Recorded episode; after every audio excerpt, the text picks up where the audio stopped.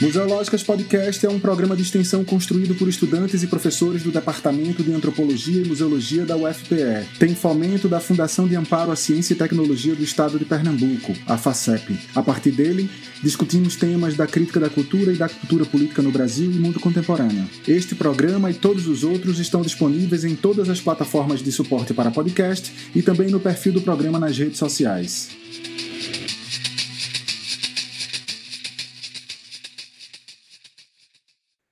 Olá, ouvintes do Museológicas Podcast. Eu sou Hugo Menezes, professor do Departamento de Antropologia e Museologia, e tenho o prazer de estar com vocês em mais um programa. Hoje, um programa super especial com um tema que eu acredito ser muito importante, que é o tema da escrita científica. Este programa, ele vem no ensejo do lançamento do livro Eu e o texto científico, uma relação possível, livro organizado por Ana Cláudia Araújo Santos, professora, pesquisadora e museóloga da UFPE, que coordena o projeto de extensão Auxilia a Escrita Científica, que é o projeto que gera como produto este, do qual eu também sou um autor. O nosso programa de hoje, então, pessoal, vai falar um pouco sobre escrita científica e sobre os conteúdos desse livro tão importante. Ana, é com você. Eu queria muito te ouvir, que você apresentasse os nossos convidados de hoje e falasse um pouquinho sobre esse projeto Auxilia a Escrita Científica. Oi, Hugo. Muito obrigada pelo convite. É sempre com alegria que eu recebo essas propostas para a gente refletir um pouco sobre a questão da escrita científica. A ideia de fazer esse projeto nasceu já tem um pouquinho de tempo, né? Foi final de 2018, 2019. Inicialmente era para ser uma proposta presencial, mas por conta da pandemia ele acabou sendo remoto, né, com encontros síncronos e assíncronos, o que de certa forma acabou contribuindo bastante para a visibilidade, para o desenvolvimento e para as trocas, né, que a gente desenvolveu ao longo do, do projeto, porque a gente teve pessoas de vários lugares do, do Brasil, inclusive em diversos níveis também, né, tanto graduação quanto mestrado e doutorado. E aí esse projeto ele nasce a partir das minhas inquietações, que sobretudo foram intensificadas durante o meu processo de escrita no doutorado. Né? Não que eu tenha tido problemas com a escrita, mas eu percebi que durante esse processo se tinham muitos problemas durante a, a escrita. E eu tive uma relação muito boa com a, com a, minha escrita, uma relação muito boa com o meu orientador. Acabei formando um repertório de leitura sobre isso, sobre escrita, e quando eu, ia para os processos de orientação, né, tanto de graduação quanto de mestrado, eu percebia muita dificuldade das pessoas em relação à escrita. Essa dificuldade estava muito associada ao entendimento da escrita como sendo algo pronto, às vezes até romântico, eu diria. Né, de que eu vou me sentar na frente do meu computador, do meu notebook e vou escrever 5, 10 páginas em um dia só, por exemplo. E aí eu comecei a ficar né, inquieta e disse, de que forma eu posso contribuir com isso? E aí, desenhei essa proposta, tive ajuda de várias pessoas, né? Esses trabalhos são sempre coletivos, inclusive duas das pessoas estão aqui, que já já elas vão falar, e desenhei a proposta para que a gente discutisse escrita e não necessariamente metodologia, né? Porque são coisas diferentes.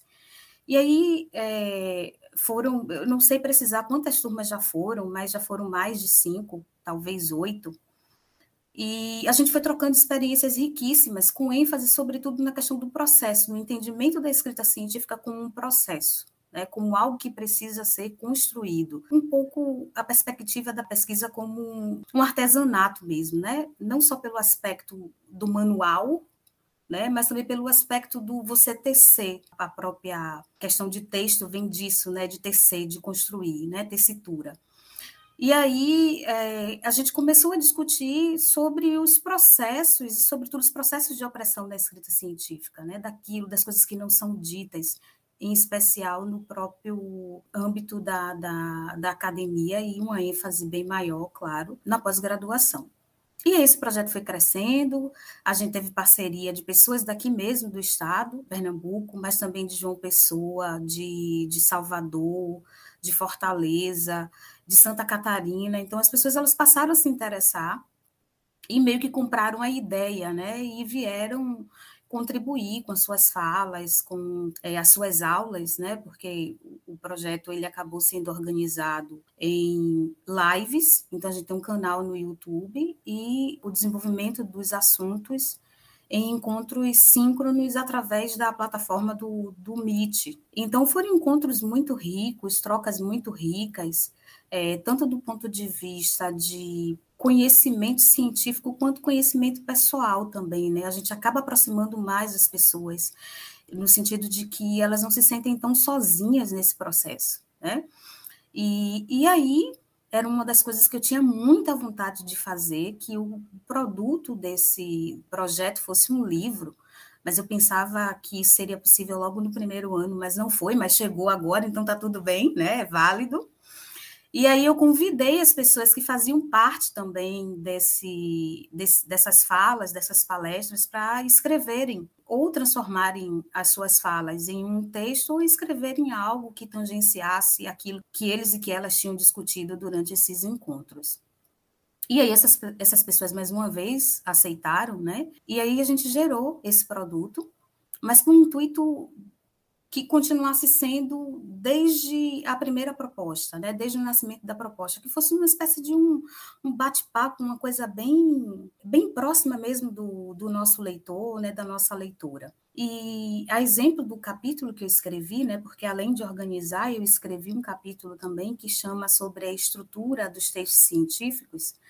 É, isso ficou muito evidente para mim, né, de que todo texto científico ele precisa de uma estrutura básica, independente de ser é, uma monografia, uma dissertação, uma tese, ele, é, esse texto vai precisar dessa estrutura, e ali eu tento traçar esse diálogo, né, com a pessoa que está do outro lado, e no final eu acabei gostando, porque eu achei que ficou um texto tão, é, tão descontraído, sabe, tão nessa perspectiva mesmo de Olha, a gente não, nesse, neste momento daqui, a gente precisa muito mais ter um diálogo, refletir sobre isso, tentar tirar isso desse lugar de onde a gente colocou, de que é algo distante, de que é impossível, de que tem que ser sofrido. Se eu não sofrer, está acontecendo alguma coisa comigo, porque eu não chorei, porque eu não fiquei uma noite sem dormir.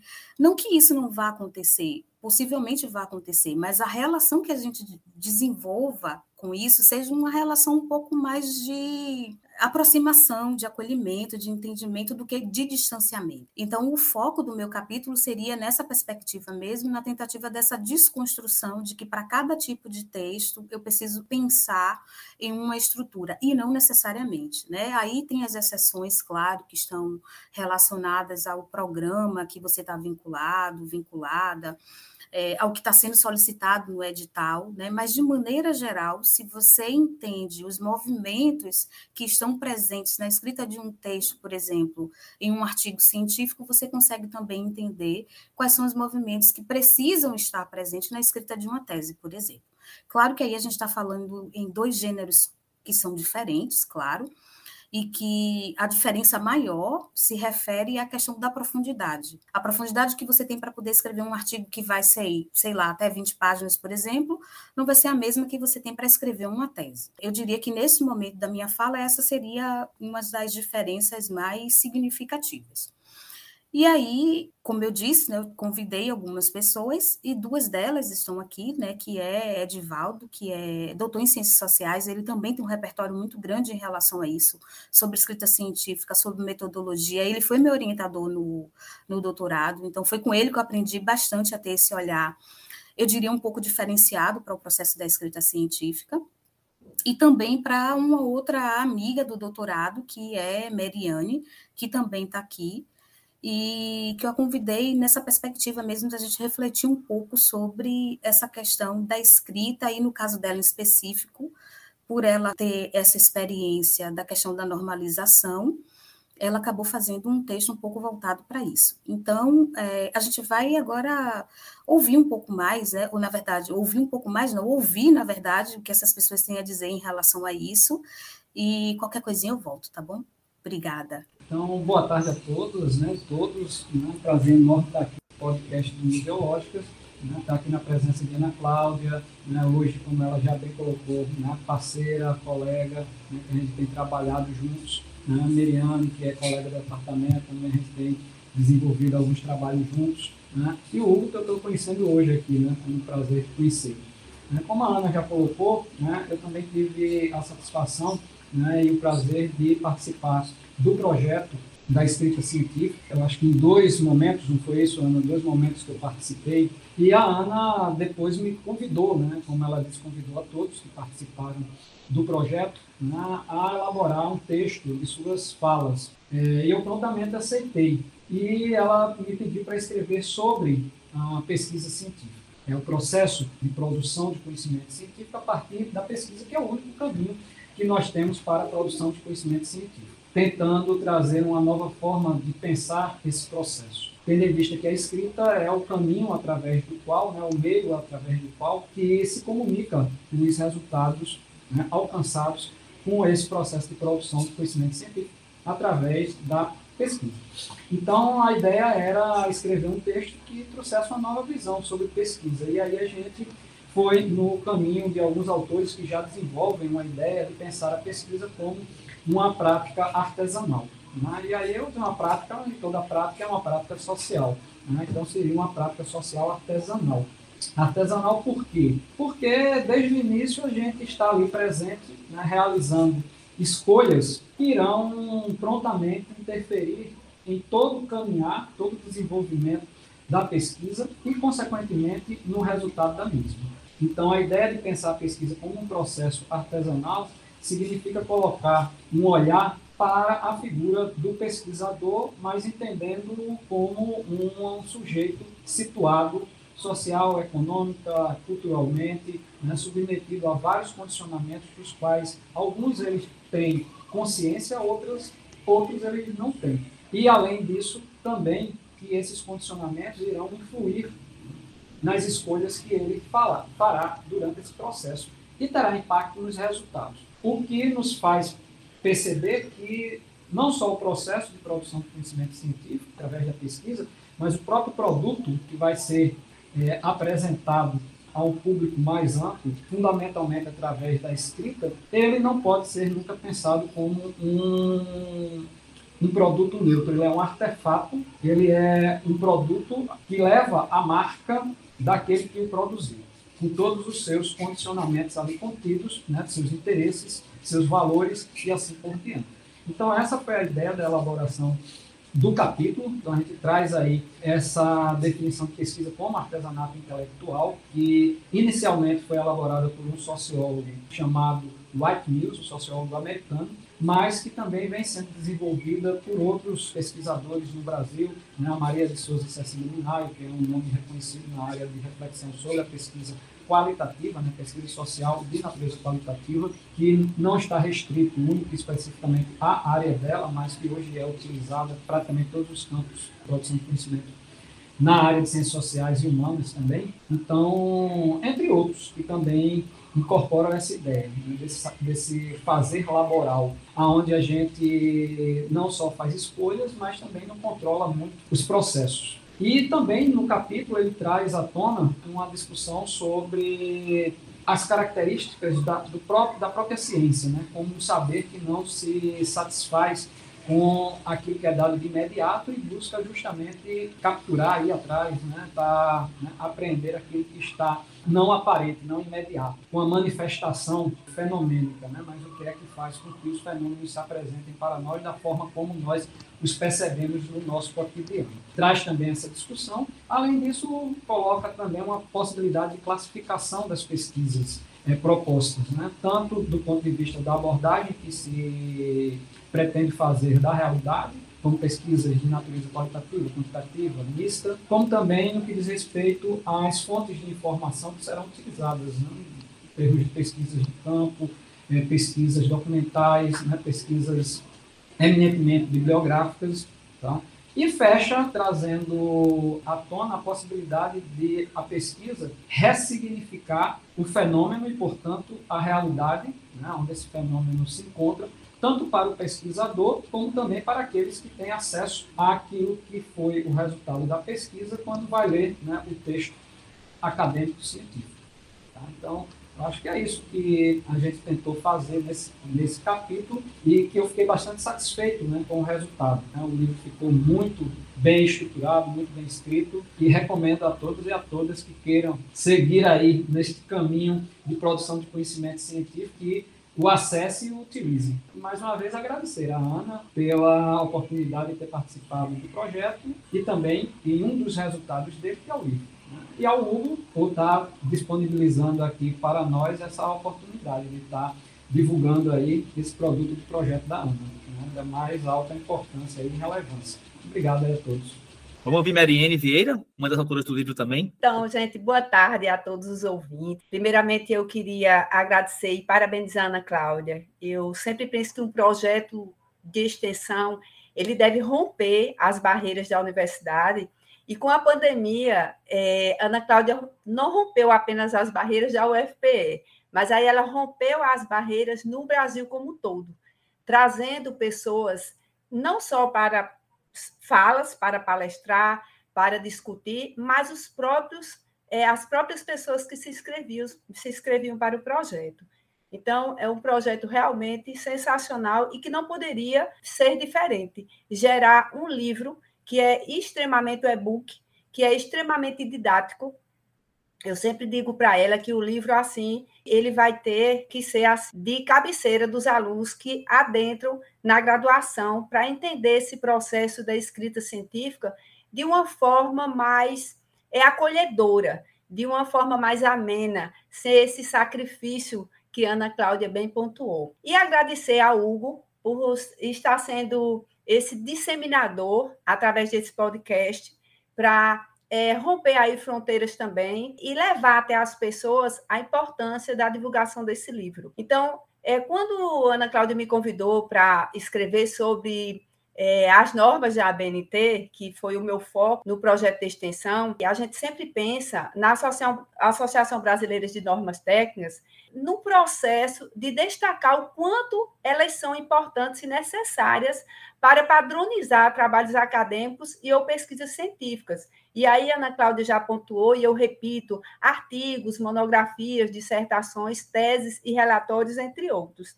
Então, quando a gente pensa que iniciar um trabalho acadêmico científico, é, já devemos ter consciência de que as normas da ABNT devem estar lado a lado nesse caminhar, uma vez que precisamos das principais para fazer um trabalho bem padronizado. Então, a gente percebe, às vezes, que muitos docentes, pesquisadores ou pesquisadores em formação não atentam para essa importância e deixam as normas para o final, o que muitas vezes atrasa a conclusão dessas pesquisas. Por quê? Porque nós precisamos referenciar todas as citações diretas ou indiretas de fontes consultadas que precisam constar no trabalho. Isso muitas vezes pode é, acarretar no plágio, porque a gente, se a citação é direta, não tem problema, mas a gente tem que citar. Então, à medida que a gente vai lendo e que a gente vai fazendo ali os nossos fichamentos, é super importante que a gente já coloque as nossas referências. Evidentemente que o conteúdo também é muito importante, é, Ana Cláudia pontuou, professor Edivaldo pontuou, e a norma, ela vem para ser essa agregadora, porque ela sozinha também ela não tem sentido. Então, elas são parceiras, as normas no plural mesmo, porque são muitas, elas são parceiras para contribuir para uma boa escrita. Então, esses instrumentos, essas normas, são destinadas a dar apoio a todas as etapas de construção da escrita científica. É muito importante a gente sempre ter em mãos as principais normas, consultá-la a cada passo avançado em relação à estrutura, ao espaçamento, às citações, às referências, aos gráficos, enfim, a todos os elementos que comporão o trabalho.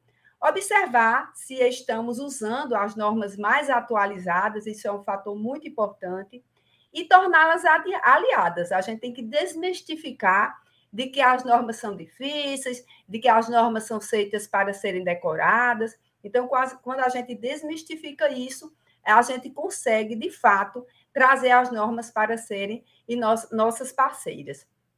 E elas devem ser apresentadas, eu digo sempre, no ensino médio, Porque a gente percebe na universidade que os alunos chegam na graduação e não têm conhecimento nenhum sobre as normas da ABNT. Então, nós já temos projetos de extensão também, levando essa parte de normas para o segundo médio, porque quando o aluno ele chega na universidade, ele não chega tão, digamos assim, fora de contexto. E convém também enfatizar que é sempre desafiador iniciar um trabalho acadêmico, seja na graduação, especialização, mestrado ou doutorado. O importante é não se sentir incapacitado pelas demandas que o fazer arquivístico impõe, pois só se faz ciência fazendo. Só se, só se aprende sobre as normas quando as colocamos em prática. E só se escreve um trabalho acadêmico lendo e escrevendo.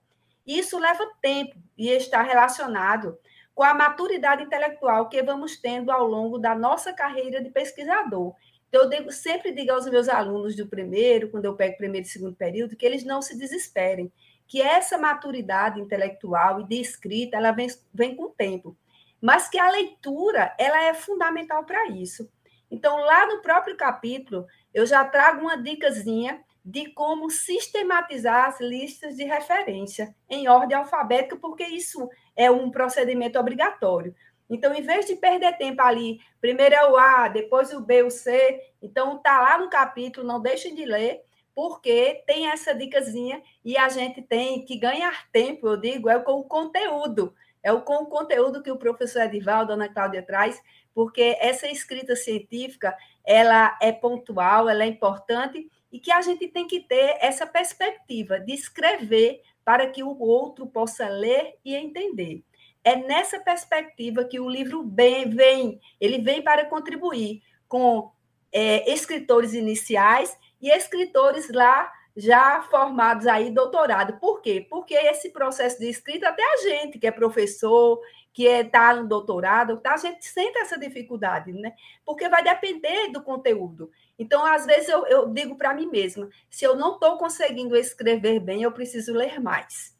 Então, essa, essa leitura do ler, do escrever, é um exercício constante. Então, é nessa perspectiva que eu me sinto assim honrada de fazer parte desse livro que vai ser indicado para todos os meus alunos, viu, Ana Cláudia? Muito obrigada. No momento é isso que eu tenho para pontuar, Hugo. Gratidão aí. Então, pessoal, nesse livro eu também sou autor, eu também tenho um textinho nele, né? E fiquei muito feliz de participar. É, no primeiro momento, produzindo uma palestra, numa live, não foi, Ana Cláudia? E depois a Ana me convida para escrever um texto para ser publicado no livro. O texto se chama Os Desafios da Escrita Científica e os Processos de Opressão, porque eu parto do princípio da reflexão sobre o que é a experiência acadêmica e que essa experiência acadêmica ela tra se traduz da escrita de alguma forma. E a escrita se torna, ao mesmo tempo, um instrumento e um efeito da opressão. Então, muitas vezes a gente, a gente sofre uma experiência acadêmica opressiva, uma experiência acadêmica que torna essa criatividade, que nos coloca num lugar adoecedor. A gente tem altos é, números de discentes e docentes adoentados de saúde mental, é, acometidos por vários problemas. E isso se dá também pelo excesso de trabalho. Nós todos somos mobilizados por um grande volume de cobrança, e de pressão, e de opressão. Então, eu parto do princípio de que esse, essa experiência acadêmica, ela por vezes nos, nos coloca nesse lugar adoecedor e a gente expressa isso também oprimindo nosso leitor. Então, no meu texto eu vou discutir que eu não quero construir uma escrita que o meu leitor precise é, encontrar no meu texto uma batalha, que precise vencer cada parágrafo que precisa parar e não entender. A gente confunde muitas vezes na escrita acadêmica a ideia de um texto denso com um texto ininteligível. Não há nenhum problema né, que não conheça as categorias e os conceitos de uma área, inclusive nossa própria área. O problema é quando o texto não nos impede de passar a conhecer, porque é tão opressivo é tão, é tão é, violento a forma como um texto, digamos que é, demasiadamente hermético se coloca, que nos faz pensar que nós somos incapazes dessa leitura, incapazes de, de compreender o que está ali escrito, e a culpa fica unicamente na, na conta do leitor e da leitora. ao invés dessa conta ser compartilhada e também ser pensada como uma, uma produção, digamos que pouco refletida ou descuidada, no sentido da, da, inteligibilidade do texto desse autor. Esse autor não se preocupou, em outras palavras, em colocar suas ideias de maneira clara, em se colocar de maneira menos opressiva, e parece mesmo que é um, uma reprodução de uma lógica. A gente precisa escrever difícil para que esse texto seja reconhecido como um texto acadêmico, científico importante e imponente. Então, essas reflexões estão no meu texto. Eu tento dizer que cada vez mais não há espaço para esse tipo de, de escrita na vida acadêmica, porque cada vez mais as universidades passam a ser cobradas pela sociedade para que a gente exponha o que a gente está produzindo internamente. A gente precisa expor, extroverter os conteúdos, as pesquisas, os dados para a sociedade. A universidade pública, em especial, ela está a serviço da, da, da sociedade, né? Então, cada vez mais a gente precisa encontrar formas claras, formas menos opressoras, formas de interlocução muito mais potente com a sociedade, para que a gente possa, inclusive, então, se mostrar importante para esta mesma sociedade, porque à medida que a gente escreve de maneira inteligível e que ninguém entende, a sociedade, então, acha que o que a gente faz é completamente obsoleto e o que eu não acredito. A universidade faz muito, a universidade faz ciência nesse país, e a gente precisa rever, então, que ideia de ciência é essa. Né? E eu entendo claramente que alguns, alguns escritos acadêmicos, eles circulam muito mais é, solidamente entre os próprios pares. Então é mais fácil de entender a linguagem, os jargões, os conceitos. Eu não estou falando disso, dos jargões, dos conceitos. Eu estou falando necessariamente da forma como a gente expõe os jargões e os conceitos as categorias, da forma como eles são iluminados, destacados nos nossos textos. A pergunta é: quando a gente escreve, a gente quer realmente que as pessoas entendam? Ou a gente quer é, simplesmente reproduzir uma forma clássica de uma escrita que se tem como premissa a ininteligibilidade desse texto. Né? E, por conseguinte, por efeito, a opressão ao leitor e à leitora que acha que é culpa dela ou dele não entender o que está sendo o que está ali posto no texto. Essa é a minha meu intuito. Eu acho que o livro inteiro fala um pouco disso, né? Acho que a Mariane acabou de falar um pouco isso para a gente, que a ABNT não é conjunto de regras para dificultar o processo, embora algumas vezes tenha dificuldade de acessar esse conjunto de regras. Mas ele vem, inclusive, para padronizar e para fazer o entendimento dos textos acadêmicos, é, o entendimento ser, de fato, impulsionado. Então, é, é padronizar, organizar, não significa dizer tolir a criatividade, significa dizer facilitar para quem está lendo, inclusive, porque vai poder circular, caminhar por vários, várias áreas e textos diferentes, textos acadêmicos diferentes, e vai conseguir se localizar, porque vai seguir mais ou menos os mesmos padrões postos pela BNT. Eu acho, tem, eu acho que a ideia do livro é costurada por isso, né? Como essa escrita não pode ser uma escrita que nos paralise, aquela coisa da síndrome da página em branco, as pessoas com medo de escrever, com medo de alguém ler o seu texto, com medo de passar o seu texto para o seu orientador ou orientadora, com medo do feedback né, desse, desse orientador orientadora, com medo do que a turma que você faz parte, que podem ser co-leitores e co- e co-escritores do seu texto, com medo desse, desse feedback dessas pessoas, que podem pode tornar, inclusive, o seu processo mais tranquilo quando a gente coletiviza, quando a gente se coloca em parceria com os nossos colegas, o que deveria ser de fato, né? O que deveria ser, assim deveria ser a experiência acadêmica, uma experiência de coletivo, de criatividade, de produção de ciência, mas que não necessariamente nos oprimisse, deixasse mal, preocupados, inclusive achando que é, só deve escrever aqueles que forem gênios, que forem detentores da genialidade, que é uma categoria importante para pensar a escrita científica, que parece que os textos científicos são escritos por pessoas geniais, eu gosto muito de colocar o exemplo para terminar aqui, é o exemplo do Garcia Marques, porque 100 Anos de Solidão, que é uma obra maravilhosa, foi negada a primeira vez pelo editor. Ele disse que não, aquela obra não era boa. O editor disse, Garcia Marques, aquela obra não era boa. Então, eu acho que tem algumas coisas que são interessantes para a gente pensar, sabe? É, Garcia Marques escreveu, escreve os livros dele não numa sentada e escreve tudo de uma vez, como se fosse um grande vômito criativo.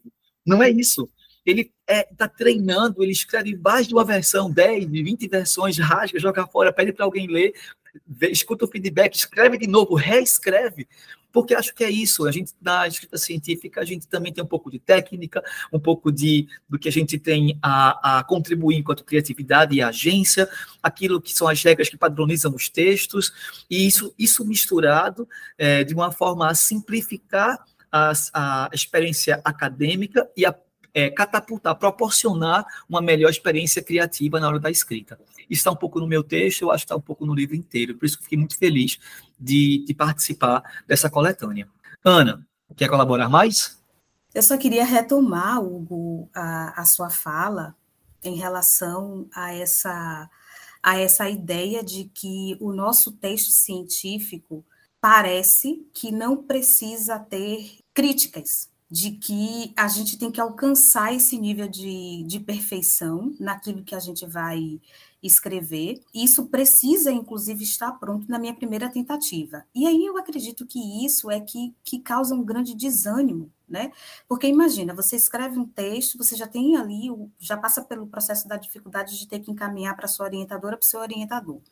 Aí, quando você faz isso, você recebe um retorno de que tem algumas coisas que ainda não estão tão bem, precisam ser revistas, né? E aí a pessoa meio que se desanima e diz assim, pô, mas eu vou ter que escrever de novo, né? Ou isso aqui não serve, é, no sentido mesmo de evidenciar de que sim, né? O processo de escrita é, científica, eu ousaria dizer que ele é um processo que, para aquilo que você se propôs, ele vai ter um, um fim, claro, né? Vai ser finalizado você vai ter ali as considerações finais, conclusões, enfim, o nome que você quiser dar para essa sessão do seu trabalho, mas que a, esse processo ele é contínuo, ele não é finito. Basta a gente fazer o exercício de pensar quando a gente escreveu o nosso primeiro texto, do que a gente acha desse primeiro texto hoje, por exemplo, né? E dos textos que a gente escreve atualmente. Então, é, Acredito que, como tudo na nossa vida, né, escrever exige uma prática, e quanto mais você vai exercitando essa prática, melhor você vai se aproximando, você vai entendendo as dinâmicas, você vai entendendo os movimentos, você vai entendendo as regras, né, tanto do ponto de vista da escrita, que são solicitadas é, para você, quanto também do ponto de vista de como, como que a, as dinâmicas no ambiente acadêmico elas, elas se dão, então, se tem uma coisa que eu gostaria de deixar muito enfatizado, é, é, essa tentativa de a gente desconstruir essa visão romântica. Inclusive, tem um autor que eu gosto bastante, que é o Robson Cruz, que ele trabalha, inclusive, é o único, ou pelo menos né, até ano passado era o único que trabalhava no Brasil com a psicologia da escrita, né, que vai evidenciar o componente psicológico da escrita, e, e que ele vai dizer que a visão que a gente tem é a visão romântica da escrita né, de que qualquer texto científico que eu precise escrever na minha primeira tentativa ele vai estar finalizado, né? E aí então eu acho que é, talvez essa seja uma das grandes ênfase mesmo que eu queira deixar nessa minha fala e também dizer, né, que essas pessoas que o Hugo falou é, são pessoas em diversos níveis, né? O projeto ele contemplou isso, isso foi uma coisa que a gente desejou bastante que a gente tivesse alunos da graduação, alunos do mestrado, alunos do doutorado, até porque se a ideia é a gente tentar desmistificar esse processo da escrita, então também a gente precisava trazer essas pessoas né, para conversar com a gente. Então a gente também tem essas pessoas escrevendo, né? Então a gente tem graduanda, é, pelo menos na época, né, que que escreveu graduanda, mestrando e, e doutorando nessa, nessa coletânea. E no final dele, a gente tem ali uma proposta de um conjunto de atividades, né, para vocês exercitarem mesmo, né? É, como que eu penso, por exemplo, na estruturação de um objetivo, como que eu é, penso na elaboração da minha questão de pesquisa, na minha problemática de pesquisa, algumas sugestões de atividades e indicação também de material para leitura. E eu vou dizer que, claro, né, eu preciso dizer isso, que o livro realmente ele está muito bom, ele não distancia você. A gente de fato conseguiu colocar isso na prática, não só ficar no discurso, a gente trouxe um livro mesmo, assim, para ficar bem pertinho de vocês e aquecer o coração de vocês. Então, eu deixo aqui esse pedido, leiam, guardem com carinho e deixe isso como material de consulta para vocês. É isso, gente. O livro está no site da editora da UFPE, É um e-book, está disponível gratuitamente só chegar lá, baixar o livro e você vai ter uma leitura muito interessante sobre a pesquisa científica com prática social artesanal, como falou o Edvaldo, a estrutura dos textos científicos, os desafios da escrita científica e os processos de opressão, sobre o plágio na escrita acadêmica, sobre um olhar para a normalização de trabalhos acadêmicos e relatos de escritoras e escritores científicos. Então, são textos é, que conversam, que costuram a temática da pesquisa científica e que apresentam, então,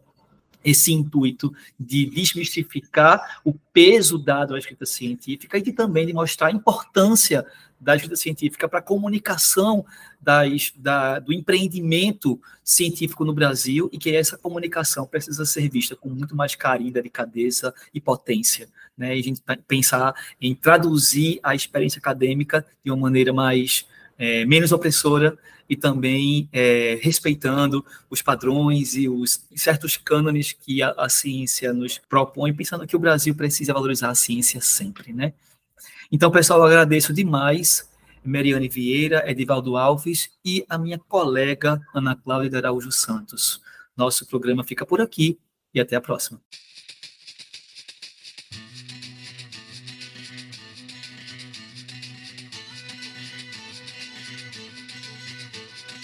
Museológicas Podcast é mantido pelos grupos de pesquisa Museológicas e Curupiras, Colonialidades e outras epistemologias, bem como pelo Laboratório de Expografia, Expolab, Laboratório de Estudos Avançados em Cultura Contemporânea, o LEC, Laboratório de Multimídia e pelo Observatório de Museus e Patrimônio.